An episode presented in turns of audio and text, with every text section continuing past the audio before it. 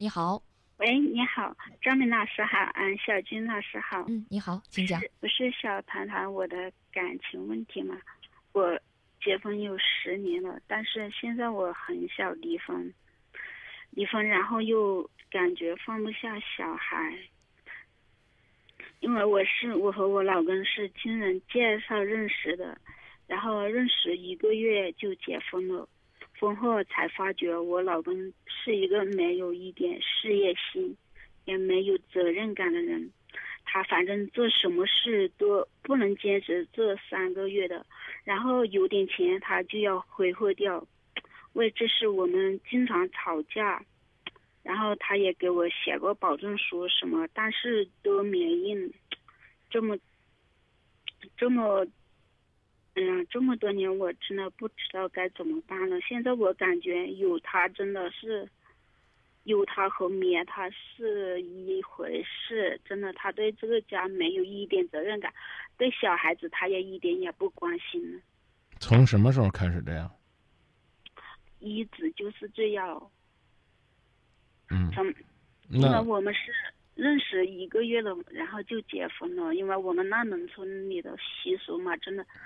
都是，一般都是那样子嘛，嗯，都是属于那种闪婚，其实真的都一点都不怎么了解。我我我我们我们能理解这个这种这种闪婚，在广大农村可能有着它的这个特殊性，啊，比如说春节回家打工一年，嗯嗯，家里边呢，如果觉得经济条件还不错的话，相亲就结婚了，这我们能理解，这个也不用解释。现在现在我们当然是。想用您的事例提醒，了解不深，可能真的会后悔一辈子，啊！但是前提是您刚说了，您舍不得孩子，嗯，也也舍不得，也舍不得这个这这个家吧？那我们对，我唯一我对这个家真的是，我觉得我假如就是说离婚的话嘛，我就是觉得很亏待小孩子嘛，然后我就是还有点担心嘛，又是两个男孩嘛，我担心。嗯，两个男孩以后长大都成他那样的性格，真的那以后都不得了了。我是最担心的问题就是这个问题。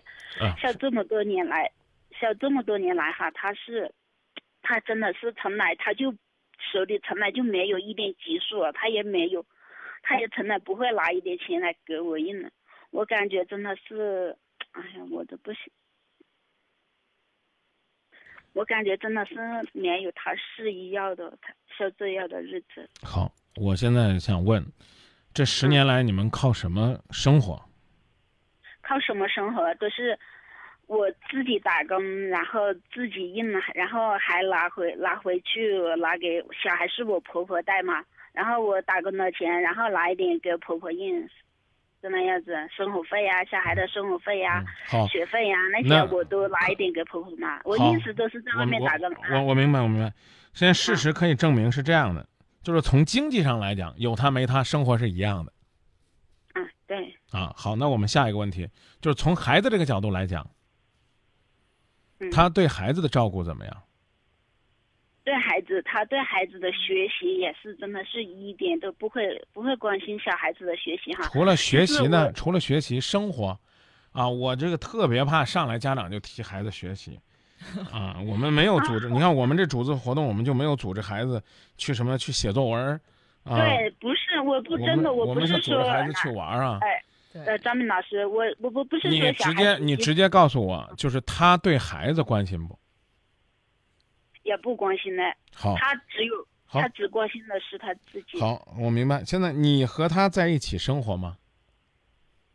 现在我们又分居有半年了。半年了啊，是半年吧？是吧？啊，对，半年。继续坚持你这样的分居生活。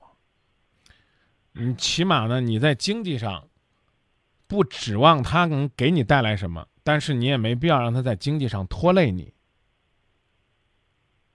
对，我现在前前两年我们都是分租两年，然后又在一起了几个月嘛。因为他说他会改，他说他每月的工资然后会交给我了嘛哈。本来是分租两年了，我都想好我是要离婚了。但是我看到我家那个小的那小孩小的才才三四岁四岁，我就又觉得太可怜了哈。我说要行，这要我也给你一次机会。然后分居两年之后，我们又在一起，就是去年的时候嘛。去年那好，过程不讲了，也不用跟我们回忆哪个月份了，改了没有？没改，好，又是一模一样的，又回到从前。啊，不急啊。那他现在靠什么吃饭？他自己打工了，现在是自己打工了。他说他要靠自己了。好，那就算有进步啊！继续保持你们的分居状态，直到看到他能养活自己，并且带着他的真诚来请你回去，或者说呢，就像你讲的那样，再利用一两年的时间，那个时候呢，你重新来考虑你将来要做什么样的选择，好不好？哦，是，嗯嗯，是，因为你选你选择了回来。而且呢，他从不愿意干、没有上进心，选择了出去打工。他哪怕养活不了自己，但是这也需要一个过程。因为任何一个人重新的想回归社会、回归职场，不是那么容易的事儿。